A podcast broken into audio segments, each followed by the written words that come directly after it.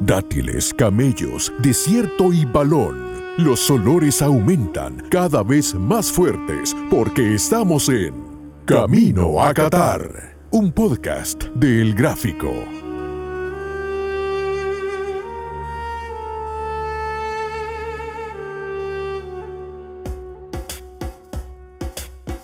Muy buenas, bienvenidos a un episodio más de Camino a Qatar. El Mundial ya está aquí, el Mundial está a días, a, muy poco para iniciar. La bola rondará, el Al-Rihla rodará por las canchas de Qatar, así es que estamos por comentar ya las últimas las últimas previas de este evento, el más importante de 2022. Los saludo a Rodrigo Arias, me acompaña Bruno Porcio. Bruno, ¿cómo estás? Muy bien, Rodrigo, siempre muy contento de estar acá contigo y con Claudio Andrés para llevarles estos podcasts. Ya estamos llegando a los últimos, pero, pero ya también porque estamos llegando ya al inicio de la Copa del Mundo. Claudio, ¿qué tal? Bien, bien, acá ya esperando contando los días, ya con las listas, con, con, todo listo para que empiece. Ya, vamos a que la pelota ruede en charla en La Joroba. Súbase a su dromedario y hablando de este tema tengamos una charla en La Joroba.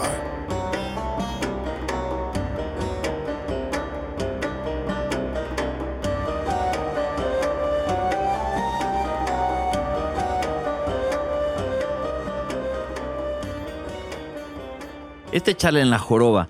Eh, eh, el mundial cambia, el mundial es historia, el mundial es, es una mística que lo ha hecho el evento deportivo más esperado cada cuatro años, el que detiene al mundo.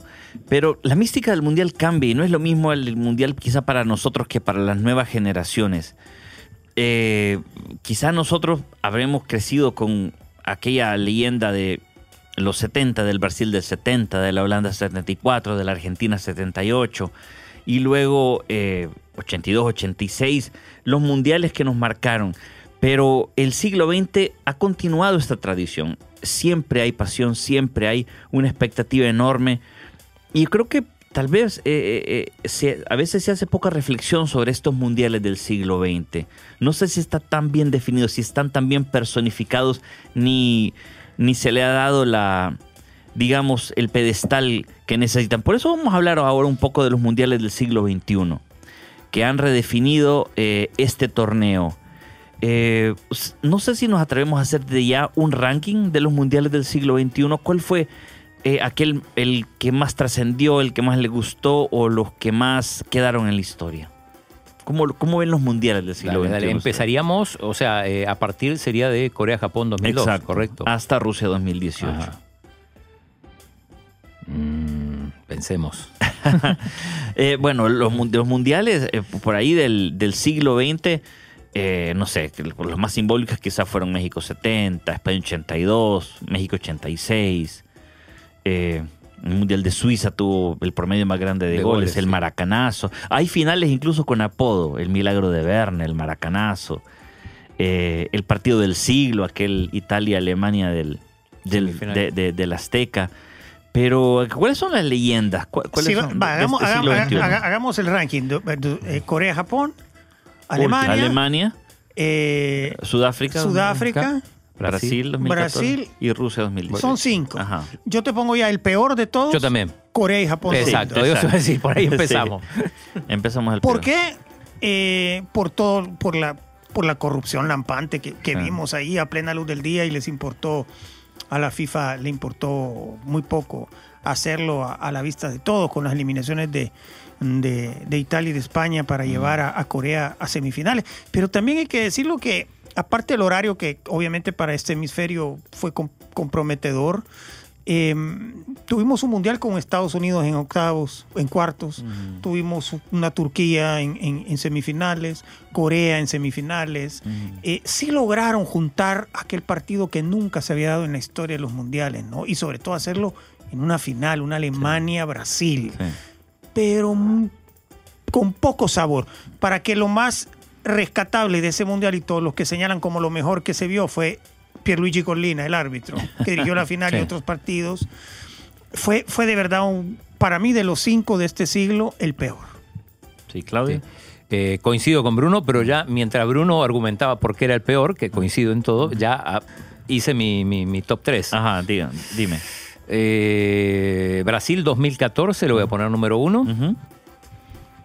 Eh, voy a poner como número 2 al Mundial de Alemania 2006. Ujú. Y número 3 voy a poner a eh, Rusia. Después me queda creo que el de Sudáfrica. Sudáfrica. Ajá. Ese es mi Como- ranking. Como cuarto. Como Entonces, cuarto y quinto. Ajá. Bueno, entonces, De- después si quieren argumento por qué. Ajá. Bueno, eh, eh, argume- argumentar el top 3, digamos. ¿Por qué, por qué Brasil? ¿Qué tuvo de maravilloso este Mundial 2014? Bueno, tuvo un, un partido que quedará recordado para siempre, que es el, el famoso 7 a 1 de Sí. Alemania, in- inesperado. Sí. Mm. Es el equivalente al maracanazo, solo que en, en Belo- Belo Horizonte. Eh, no, y además un mundial donde, donde vimos buenos partidos. Incluso Alemania, que, que termina siendo campeona, justa campeona, eh, tuvo partidos, me recuerdo uno con Ghana, que, que- que El 2 a 2. el 2 a 2, que, que- que la pasó mal. Brasil mismo estuvo a punto de ser eliminado, tuvo que irse a los penales con, con Chile. El- la pelota en el larguero de De- Pinilla. De, Pinilla, sí, exacto. Pinigol. Que se tatuó eso después. Sí, se nota. tú. Era para no recordar nunca más, no para tatuárselo, pero bueno. Eh, y me gustó ese mundial, me, me gustó el ambiente, el ambiente de los campos de juego. Brasil, un país, o sea, qué mejor lugar que, que para Brasil. Digo, por, por la pasión, digo que, que ese mundial organizado por ellos, a pesar de que no, no, no lo pudieron ganar. Eh, y después, después segundo puse. Alemania. El de Alemania me gustó, quizá, digo, como, como fui a cubrirlo, también quizá por eso tenga un eh, simpatía especial por ese mundial, pero, pero, pero sí me gustó mucho porque, porque además pude vivirlo de cerca, estar ahí. Fue el partido que, fue el mundial que menos partidos vi de todos, porque como cuando uno va a cubrir es, es cuando menos ve. Menos ves. O sea, ves partidos en vivo, pero te perdés mucho por televisión, Ah. porque estás viajando, porque estás trabajando. Pero, pero me gustó. Eh, creo que la final también va a quedar en la historia, o ya quedó. Quizá no tanto por el buen juego, pero sí por el famoso cabezazo, Cabezazo de, Zidane a Materazzi y, y nada. Y el Mundial de mm, Rusia. De Rusia, tercero, sí, eh, por, por algunas... eh, por ejemplo, el- el nivel de Croacia, que fue sorpresa, incluso Francia mismo, que para mí no, no era candidato y terminó, terminó ganándolo bien. Eh, y otros equipos que fueron, fueron buenos equipos, pero se fueron diluyendo, como el caso de, de Inglaterra, que esperaba más, Bélgica, eterna promesa. Eh, y Japón, incluso que tuvo su- sus buenos momentos y que, bueno, quizá la, la ingenuidad de los japoneses hace que, que no, no puedan avanzar en ese partido con Bélgica, pero, pero me gustó. Y después no, no sabría decir por qué, pero el Mundial de Sudáfrica lo pongo cuarto. No, no, no tengo ningún recuerdo en particular así que me, que me lo haga poner más arriba y, y- y el de Corea no hay duda. Ujú. Último. Bruno. Mira, eh, es bien interesante porque considero que el Mundial de Sudáfrica ayudó muchísimo a que la gente siguiera enganchada, los jóvenes siguieran enganchados, porque nos dio el campeón que todos querían, que todos veían, que todos sentían, vibraban y, y- y gritaban por, por esos jugadores, la famosa España. Los, que, los reinventores del fútbol del siglo, en el Pero- siglo XXI, según ellos. Lo decís de una manera irónica. No, no, no, no. lo- o sea, Pero para los reinventores sí. Fue el campeón con menos goles a favor. No, está todo lo que tú quieras. No, yo estoy hablando que para mí, si todavía hay mucha gente joven enganchada a los mundiales, fue gracias a eso. Porque vieron trasladados sus jugadores favoritos y amados y, y endiosados en la Liga Española, los vieron convertirse en campeones del mundo. Los vieron a Xavi, vieron a Iniesta, a Ramos, a Puyol, y, y se siguió hablando que eran más catalanes, que Barcelona ganó el mundo. Hoy decía Cantona que ese mundial lo ganó eh, el Barcelona, no, no España. O sea, ese mundial sirvió de eso. Pero bueno, cierro paréntesis. El orden, 2006, para mí, de los, de los cinco mundiales de este siglo, ha sido el más, más interesante. Creo que las razones saltan a la vista. Y además de eso, creo que, eh, que tuvimos muy buenos partidos. Vimos una Alemania muy competitiva, un Portugal competitivo, eh, Francia, em, eh, otras selecciones, Inglaterra. Creo que fue un mundial en donde vimos eh, grandes juegos, una Costa Rica que, que ahí sembró esa semilla para después eh, mostrarnos lo que nos, no- nos dio en, en el siguiente mundial. Eh, me gustó bastante, así que lo coloco eh, primero. Después, segundo, puedo poner el del el último. Fue un mundial también muy, muy vistoso, con muy buenos partidos, con eh, un dramatismo porque algunos partidos se fueron a, a- a tiempo extra, penalties, pero, pero fue un, un- un muy buen mundial. Y de ahí pondría, no sé, el 2014, que eh, también me gustó porque eh, re- siempre que, que se juega en Brasil es, hay mística. Ahí sí, hay mística. Hay, hay un sabor diferente a cualquier otro lugar donde se juegue. Le fue mal a Brasil y, y de qué manera Sí. Horrible, espantoso, pero bueno, eh, yo creo que ellos tienen el récord de, de ese tipo de, de fiascos en la organización de sus mundiales, ¿no? Perdieron una final y perdieron una semifinal y una con goleada. Pero, pero creo que esos tres mundiales, 2006, eh, 2018, 2014, te pongo de cuarto a, a 2010 y del último pues ya lo habíamos dicho. Ya, bueno, pues daré mi ranking rapidito. Para mí 2014 fue el que más me gustó, justamente porque para mí tiene que haber un partido memorable. Ajá. Y, y el, el, el, Y el- el- el 7-1 es, creo que es el que las generaciones van a terminar citando. Eh, luego, eh, estoy entre, sí, 2000, 2000, eh, 2006 me gustó mucho. 2006 me gustó mucho porque fue una... eh, para mí fue una, eh, una despedida, algo que parecía un cuento de hadas y terminó de otra forma. O sea, parecía una película que era la despedida de Zidane, porque Zidane había dicho, me voy, acabé mi carrera en el Real Madrid, se despidió del Real Madrid y ahora me voy a despedir de Francia. Y parecía que era el rey que se iba a coronar. Y te dio una vuelta de tuerca es- esa final tremenda. Entonces me pareció una, una historia muy humana, de, porque la historia humana es impredecible. No, no es un cuento de Disney. Entonces, eso me encantó del 2006. Yo tercero pondría el 2010. Eh, Lo pongo arriba del 2018 por una razón. Creo de que a mí me gusta que tenga un, un giro cultural. Vamos a ver, cultural. Eh, o, o algo popular y creo que la, la canción de Shakira le pegó mucho a los jóvenes. Yo todavía le pregunto a sobrinos un poquito menores qué, qué recordar del mundial, le dicen el Waka Waka. Eh, o- o al- algo de ese mundial me parece que encantó a los jóvenes. Yo estoy de acuerdo con Bruno.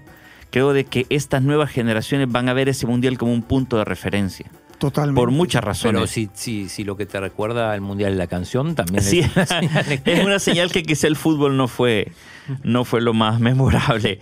Eh, hubo buenos partidos, pero no es lo mismo que, vaya, por ejemplo, 2018 creo que tuvo mejores partidos. Eh, de 2018 tengo el, el Bélgica-Japón, que fue la, la mayor- la mejor remontada en un mundiales. En 90 minutos, fue la primera, la única remontada en 90 minutos de un 2 a 0 desde el Alemania-Inglaterra en, en, en- México en 70. México 70. Mm. Y, y luego tuvo el Francia-Argentina, que me pareció uno de los mejores partidos que he visto en un mundial. Muy bueno. 4 a De 3. verdad. Eh, y si nos vamos a un partido del siglo XX, del siglo XXI, perdón, yo, o sea, es Brasil, Alemania es el inolvidable, pero uno que dicen, este fue futbolísticamente, fue una maravilla. Yo me quedaría con ese Francia-Argentina porque tuvo golazos, tuvo a una aparición como Mbappé, tuvo a Messi queriendo al menos revivir de alguna manera, pero eh, no sé, a ustedes cuáles le pareció un Pasa gran que ese, partido. ese partido fue un poco engañoso porque el 4 a 3 en realidad el, el- el gol del Kun Agüero del 4 a 3 fue cuando ya no quedaba tiempo. Hubo una jugada más después Sí. que le queda creo que a Maxi Mesa y que Ah, la tira a cualquier sí, lado, pero pero no, o sea, no hubo tanto suspenso porque porque Francia llegó a los últimos minutos con dos goles de diferencia, Sí, digamos. Eh, pero sí fue, fue vibrante. Y los golazos de Pavar, el de Di María. O sea, el de Di María fue un golazo, pero eh, un par de minutos después llega el de, Papa, el de Pavar que lo termina Sí. eclipsando, porque, fue todavía mejor. Pero, eh, ¿qué otro partido así? En ese mundial. No, no, no, en En el cualquiera. siglo XXI. En los siglo cinco, siglo en los cinco XXI. mundiales. Sí, no eh, y- Yo me quedo con la, con la semifinal Alemania-Italia. y- Alemania-Italia. Partidazo. Ah, en Dortmund, el, el 2 a sí, 0. El 2 a 0 fue un, fue un tremendo partido, porque fue un partido que lo jugaron de tú a tú. O sea, eh, ahí se desmitifica nuevamente esa, esa, esa- ese cliché popular de que Italia se defiende. No, Italia entró a jugar ese partido, pegó dos pelotas en los postes desde el principio. Fue un partido de ida y vuelta y, y- y creo que te mantuvo hasta el, el borde de la silla, porque el gol cuando ya todos veíamos los penaltis, pues anotaron los dos goles. Igual, yo siempre pongo ese ejemplo cuando dicen Italia Catenaccio y digo, eh, el segundo gol lo hace eh, Grosso, Cristian Grosso. El- Sí, sí. Claro, que es un defensa. sí, el, el, no, el, 2, el 2 a 0 lo hace del Piero. Del Piero, Del no, Piero, pero, eh, del Piero es el, el primer el gol primer lo gol lo hace, Fabio Grosso. Fabio, Fabio Grosso, Grosso, Fabio Grosso. sí, Fabio Grosso. Ajá. Sí, exacto. Fabio Grosso hace el gol, que es un defensa. Y está en el área. Y, sí, y no es una jugada de pelota parada, es, un, es una, un juego abierto. Claro, es Pirlo haciendo un, una, una cosa que parecería de un Videojuego. eh, o, o- o de un, un taquito que esperaría de un brasileño, quizá. O sea, yogo bonito. El, el, el, el pase de Pirlo es de, una estética espectacular. Sí, ¿no? sí, sí. Tremendo. Venía de un tiro de esquina, por eso Grosso estaba, estaba en, en- en el área. Pero sí, se desmitifica un poco el, el- el tema de, de que Italia se defiende siempre, cuando Italia, desde el 82, desde el 78, Ujú. eh, no se defiende, o sea, Sí, juega, te ataca. juega los partidos y, y- y basta ver algunas cosas para entender, pero lastimosamente muchos comentaristas adeptos a, a esto se han encargado de, eh, de- de- de elevar ese mito a decir Catenacho, Catenacho, cuando no es cierto. Y ese partido creo que, si no me equivoco, Alemania no había perdido nunca en juegos oficiales en Dortmund. Sí, es Sí, correcto. Ah, exacto. Exacto. Sí, no, y, y fue un estadio con una tribuna espectacular, eh, con un lleno increíble, ¿no? Ahora, ¿qué, hace de un mundial memorable? Si, digamos, ¿qué tendría que tener Qatar 2022 para que, digamos, este es un mundial clásico? Para que entre en el top 10 por lo menos. Sí. En, el top, en el top 3, digamos. Sí, ajá. Bueno, partidos memorables o un partido para la historia, como, como fuese Alemania. Eh, quizá la consagración de una estrella, eso también lo puede, Sí. Sí, lo puede convertir en un, en un mundial de leyenda, digámoslo así. ¿Qué Sí. más? Mira, yo creo que ya, ya hicimos lo- los, la- las, las grillas, ¿no? Van a haber un, un montón. Si, to- si se da tal cual lo hemos predicho nosotros y mucha gente más, vamos a tener partidos in- interesantísimos. Con selecciones grandes jugándose ya en la fase de, de- de te vas o te quedas. Entonces yo creo que podemos tener un fácilmente un Francia-Argentina en octavos, un eh, Dinamarca-Argentina, podemos tener por otro lado Eh, Brasil-Portugal, Brasil-Portugal, o sea, O Brasil-Uruguay, si no. Sí, Brasil, podemos Uruguay. tener muy buenos partidos si las si se dan los favoritos si avanzan los favoritos y no tenemos muchas sorpresas que se meten ahí equipos que no están dentro del radar yo creo que desde octavos de final podemos tener buenos buenos partidos. Y, y también esa parte que mencionaba Claudio la, la memorabilidad que te la puede dar que se consagre uno de los que es- todos quieren que se consagre verdad Cristiano Neymar Messi. O, o, o- algún partido. uno nuevo, uno, uno que, o uno nuevo, Mbappé, por ejemplo, si se, si se consolida como el gran, el gran jugador del, del, pas- del joven del momento. ¿no? Sí, ahora, en, en- en el siglo XXI, quizá el que tuvo el mejor mundial fue Ronaldo, ¿no? En el 2002. Un mundial por ahí que no, no nos gustó a, a ninguno, pero Ah, sí. quizá fue la mejor actuación individual de- Es- en un mundial. No, y además sorpresa porque él venía mm, casi sin jugar, estuvo casi de los cuatro años de, de mundial a mundial, del 98 al, al 2002, casi no jugó porque estaba lesionado, su problema de la rodilla. En, en el Inter jugó muy pocos partidos, ¿no? Sí, sí, sí. Sí, sí. ah, Y se recupera justo a tiempo para ser la, la- la estrella del mundial. Claro, y fue, creo que es el el único que superó los seis goles desde el 74. Podría ser, ¿no? Sí. Sí, de ahí todos los campeones goleadores anotaron o seis o menos goles. Ronaldo en el 2002 fue el único que anotó ocho. Y además, bueno, con, ese, con, el, con el peinado, con su peinado historia de redención. Esa quizá la actuación, la mejor actuación individual del siglo XXI. Estamos. Definitivamente se, se conjuga todo, porque después buscas una... eh, eso es en el 2002, en el 2006 eh, la figura de Italia termina siendo Canavaro, a quien le dan el premio, pero, pero no, o sea, no hubo una, una, una figura clara descollante por sobre otro. Ujú. En el 2010 también, o sea, Sí. no, no quedó claro si fue Snyder, si fue Forlán, si fue eh, Xavi- Müller, Sí, Xavi Iniesta. Xavi, Iniesta, Ah. exacto. En el 2014 lo mismo. Sí. El Mundial pasado, algunos podrán decir que fue Modric, otros que fue eh, Griezmann, Griezmann. Mbappé. Mbappé. Sí, Pero. Mbappé en- fue en explosivo en, medida. Lo que estamos claros que eh, fue el 2002 el peor y, y Ronaldo tuvo el peor peinado en la historia. de- los- o sea, hasta en eso, pues, fue Sí. de, de los, de los recuerdos negativos sí. fue ese corte de cabello que no lo entiendo yo todavía qué, qué significaba, pero bueno, Eh, eh, por lo menos tiene memorabilia eso. Ahora, ¿recuerdan un gol? Un gol específico del- de, de los mundiales en el siglo XXI. Ah, el de Robin Van Persie, Ah, el sí, cabezazo. de España. Me parece uno de los mejores de goles que he visto en mi vida.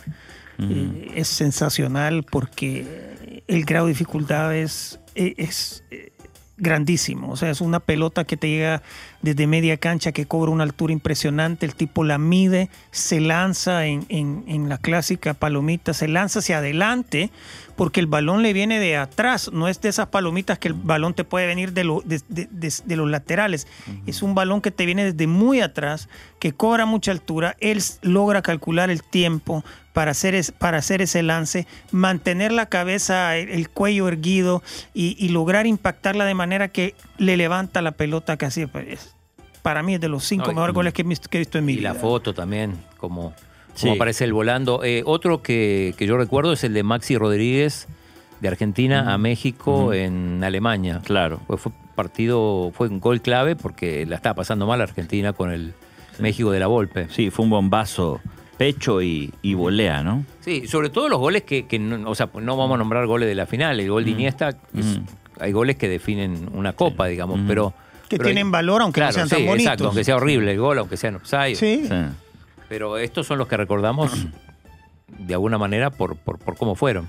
Sí, el ah, gol de Götze en la final fue muy buen gol Sí, también. Sí, fue muy bonito. Muy poco ángulo y, y- y la clavó. Mm. Sí, pecho y gol. Sí. Y le ganó a la espalda de Micheli. Ah, Yo me quedo con el de el de Argentina-Serbia. Serbia y Montenegro. Fue. Ah, que- 2006. ¿De cuántos toques? Fue 20, y pi- 20 y 20 y pico. pico, Sí, ¿no? Hasta el punto, yo nunca me acuerdo quién lo- si lo hizo Cambiazo. Eh, ¿O quién lo terminó no haciendo sé, ese gol? me- No nos acordamos quién es lo que hizo. por eso que, que es- No, Yo creo que eh, sí La, la tocó. Crespo, Crespo, Saviola, la tocaron todos. ¿no? Ajá. Ah, Y le, le termina siendo, sí, quizá cambiazo. Cambiazo. eh, Sí. Pero bueno, fue un golazo de, de fútbol colectivo. Pero hay mucho que hablar de los mundiales. Pero hasta aquí llegamos con Charla en la Joroba. Vamos a pasar a la siguiente parte de nuestro programa, al pan y el hambre. Ya regresamos. I am singing sound. Soup song. Flop song.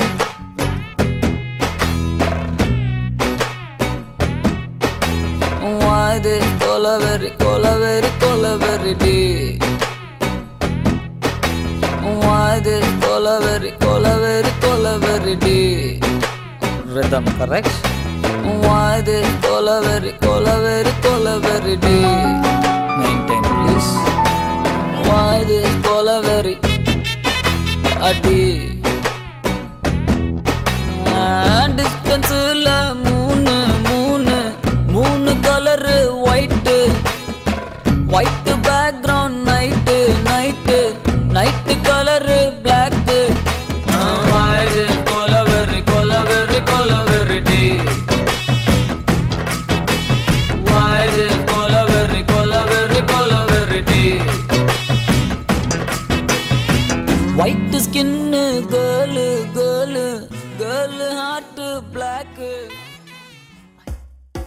Estamos de regreso con el pan y el hambre. Vamos a hablar de las selecciones que, a pesar que no llevan jugadores al 100%, lo llevan, porque un mundial no, no se lo quiere perder nadie.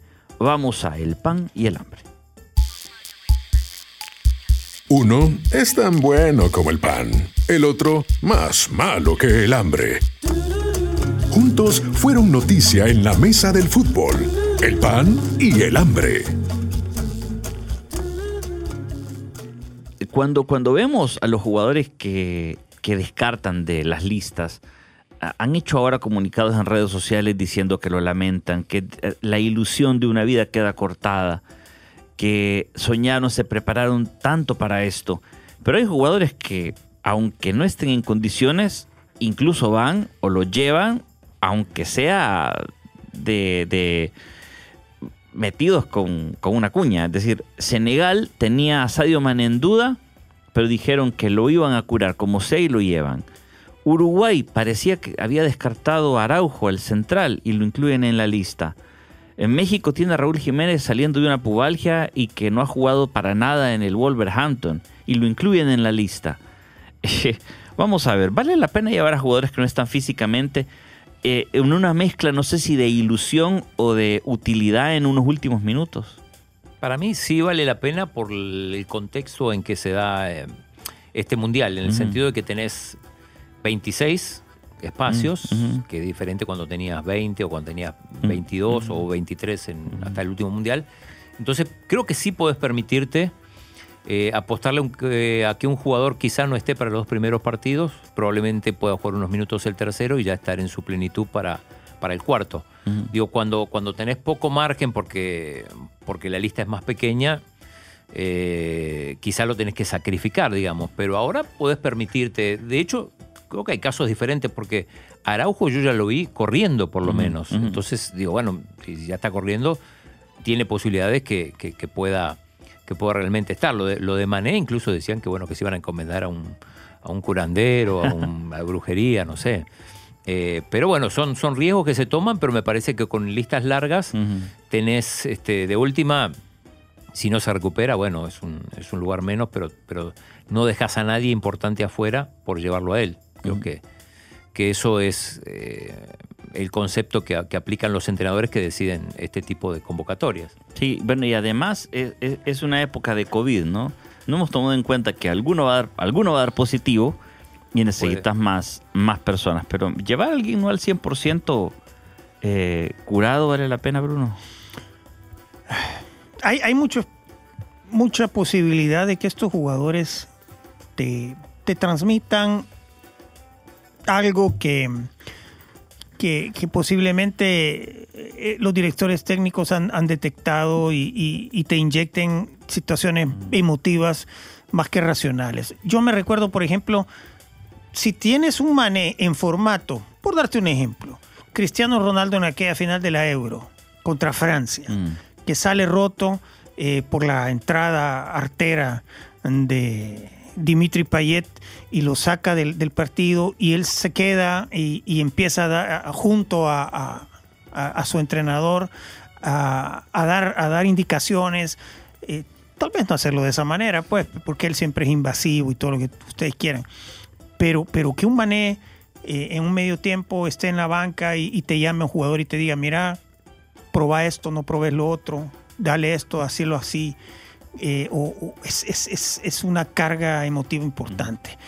Eh, en cuanto a Mané, eh, Araujo, no sé, eh, yo Araujo me parece un jugador muy, muy normal, no, no lo veo así, aquel gran central como lo pintan en Barcelona, sino que es un jugador bueno, pero, pero hasta ahí. No sé qué te pueda dar esa inyección. No sé si Uruguay necesita de Araujo para pegar ese salto y, esa, y, que- y que esa garra charrúa ya tan conocida se triplique. No me parece. Mm. Mané sí, dentro de un contexto de, de- de Senegal, por, por lo que significa Mané como persona y como jugador. Ya en México, que, eh, Jiménez, que México no sé a quién- qué lleva, qué no lleva, con quién cuenta, con quién no cuenta. Eh, es una selección de, la- de las de las más anónimas que yo me recuerde de México en, en la historia. Bueno, Ji- Jiménez, creo que por mucho tiempo eh, México estuvo, siempre añora jugadores protagonistas en ligas de Grandotes élite. y, y es- nunca ha tenido un jugador así, de esa Sí, tipología. Sí, eh, pero so- protagonista en ligas de élite, digamos. También.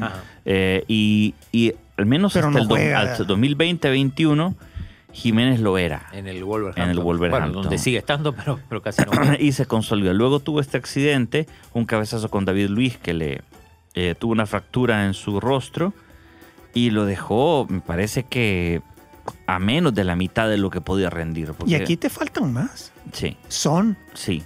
¿En qué condiciones llega el coreano? Claro. ¿En qué condiciones llega Lukaku? ¿En qué condiciones llega eh, alguno de los argentinos? Porque más de alguno debe ser cierto que está lesionado. Sí. La mayoría no creo, pero más de alguno debe ser cierto.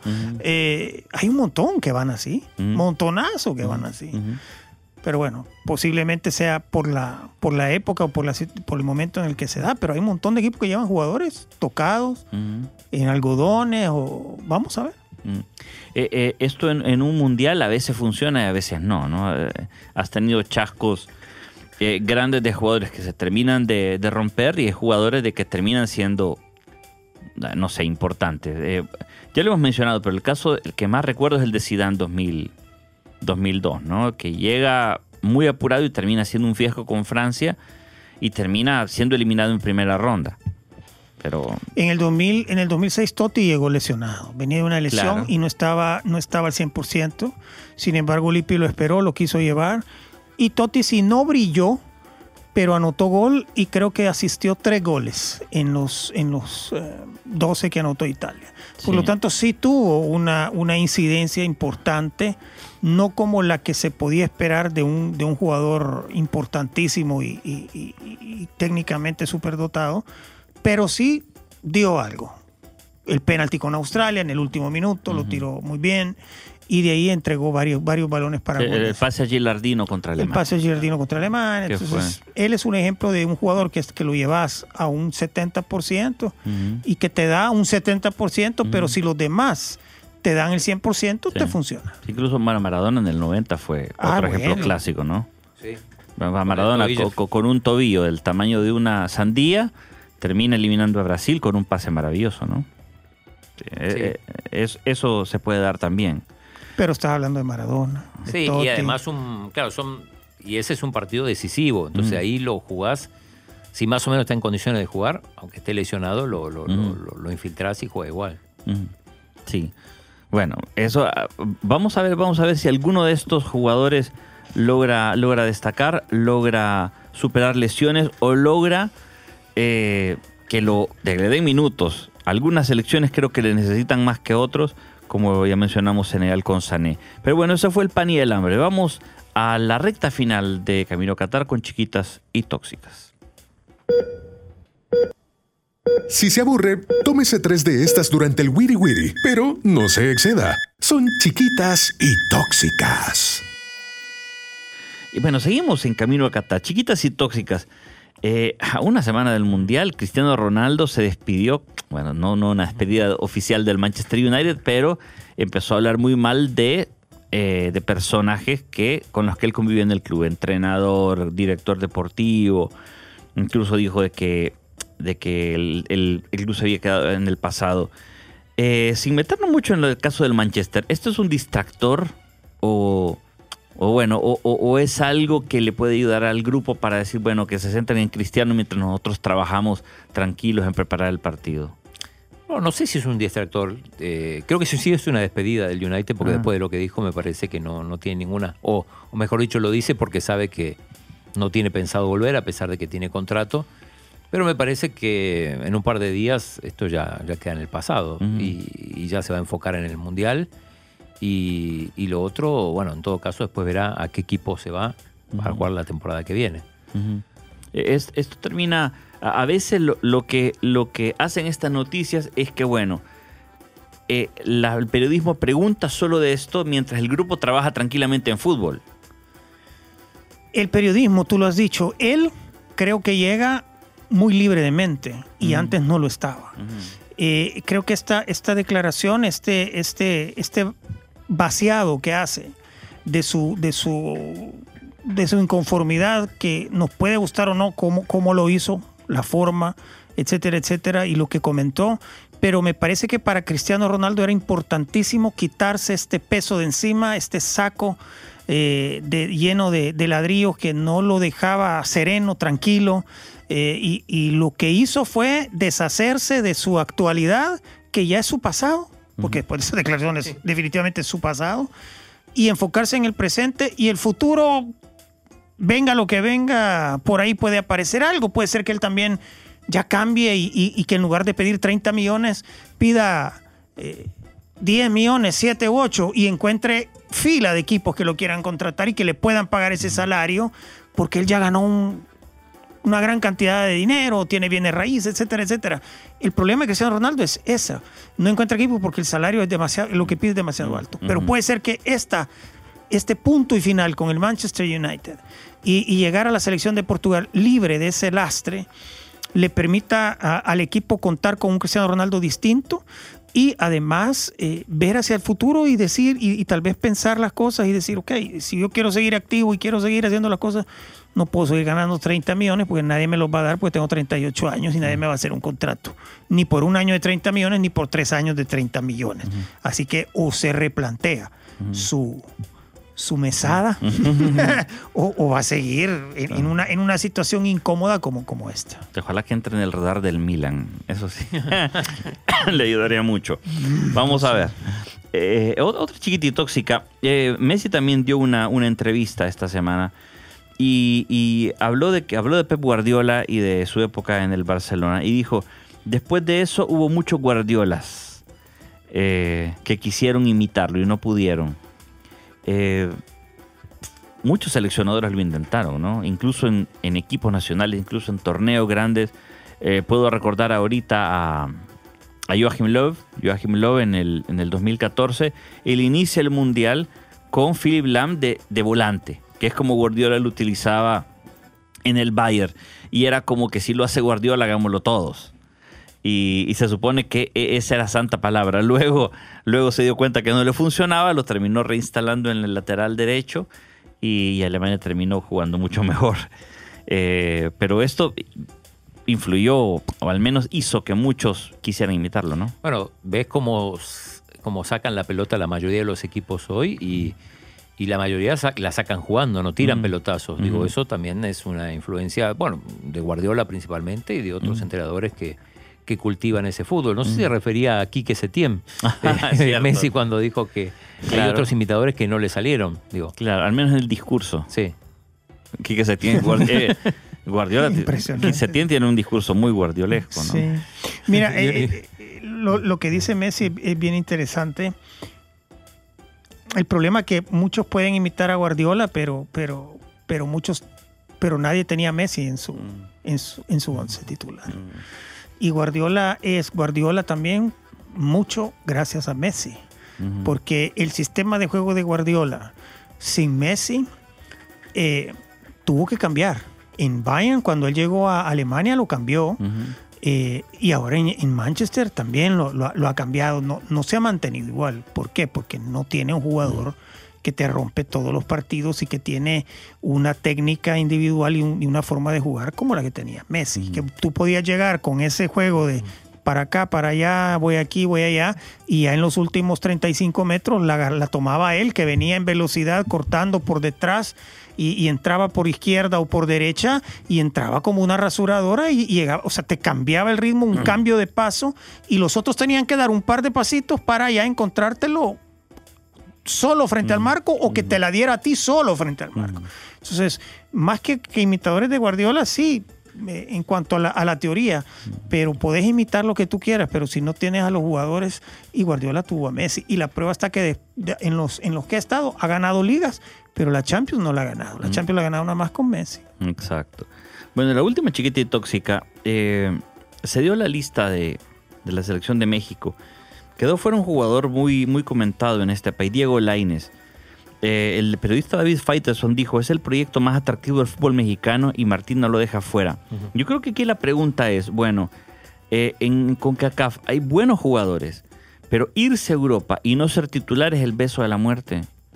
Es, eh, es un riesgo porque puede llegar a crecer y puede llegar a trascender, pero quizá eh, a- a- al Mundial van jugadores con menos habilidad que Laines, pero como son titulares en Chivas, en Pachuca, en Cruz Azul, terminan yendo.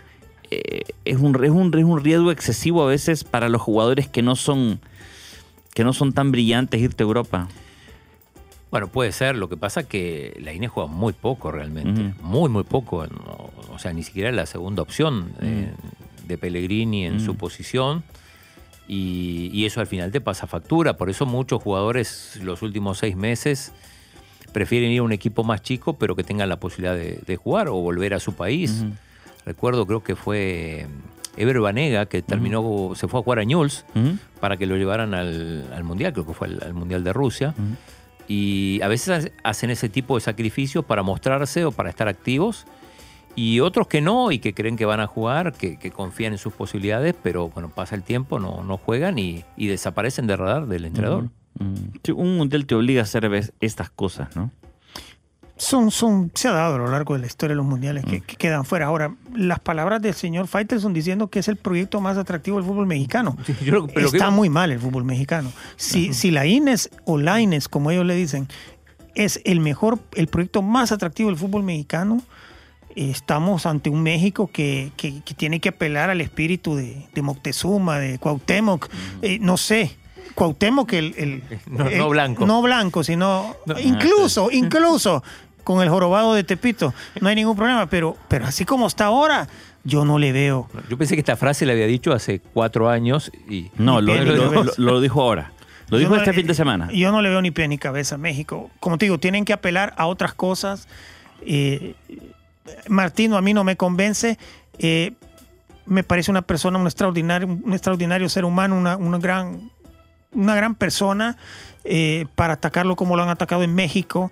eh, y no se merece eso porque es un tipo muy educado, muy, muy, muy, muy serio en su trabajo pero también da lo que ha dado y, esta selección no creo. Pero al final México de repente con los grandes se o sea, el que, el que, el que llevaron al Mundial pasado tampoco, a mí me gustaba, pero ni un, ni un poquito, el colombiano, Juan Carlos Osorio. Ajá. cero a la izquierda para mí. y Pero bueno, todos los partidos. pero bueno, eh, al final le ganaron a Alemania. Entonces, no sé, a ver si le ganan a Polonia o Argentina, eh, quién sabe. ¿Por qué no? O sea, tienen que apelar a otras cosas, porque creo que futbolísticamente yo a México le he visto muy poco. Mm. Nada, muchos mexicanos están de acuerdo contigo porque no dan mucho por su selección en este mundial. Pero bueno, ese fue eh, Chiquitas y Tóxicas y con esto cerramos esta edición de Camino a Qatar. Gracias, Claudio. Gracias a vos, gracias Bruno. Gracias, Bruno. Gracias a ti, gracias a todos los radio oyentes. Nos vemos en la próxima porque se acerca mucho el mundial en Camino a Qatar.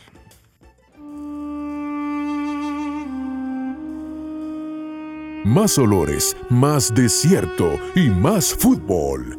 En otra emisión de Camino a Qatar.